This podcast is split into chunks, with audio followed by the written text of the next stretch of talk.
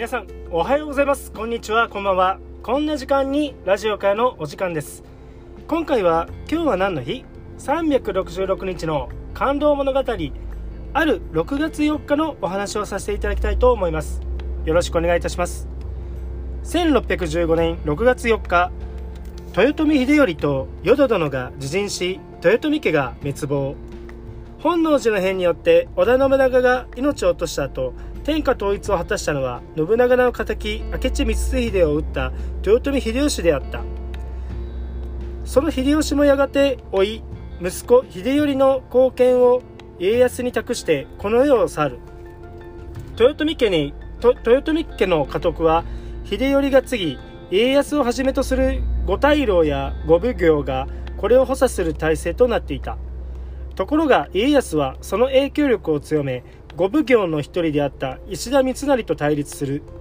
そしてついには関ヶ原の戦いにおいて三成ならの西軍を撃破すると征夷大将軍となり徳川家による江戸幕府の体制づくりを本格的にスタートさせた。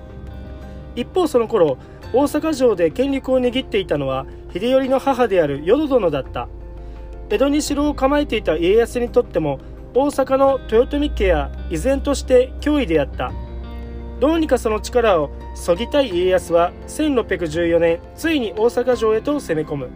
この大阪冬の陣では豊臣家の家臣真田幸村らの活躍に阻まれ城を落とすことはできなかった。しかし翌年家康は再び大阪城へと攻め入る。こちらへ逃げ込むのです。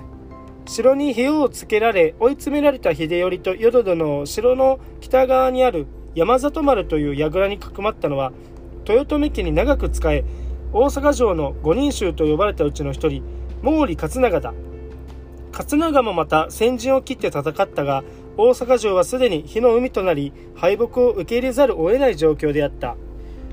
この戦乱の最中秀頼の妻で徳川秀忠の娘である千姫は祖父にあたる家康の命によって早々に大阪城から救出されていた。祖父にあたる家康の命によって早々に大阪城から救出されていた。どうか夫と淀殿の命ばかりは。千姫は必死に二人の除名を請うがこの願いが家康に受けられ受け入れられることはなかった。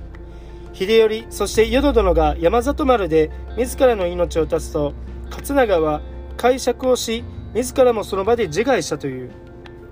こうして1615年6月4日、豊臣家は滅亡し、戦国時代最後の戦いは幕を閉じたのだった。今回は6月4日、豊臣秀頼と淀殿が自陣し、豊臣家が滅亡のお話でした。明日6月5日は、小説アンクルトムの小屋の連載が開始されるのお話です。ご視聴ありがとうございました。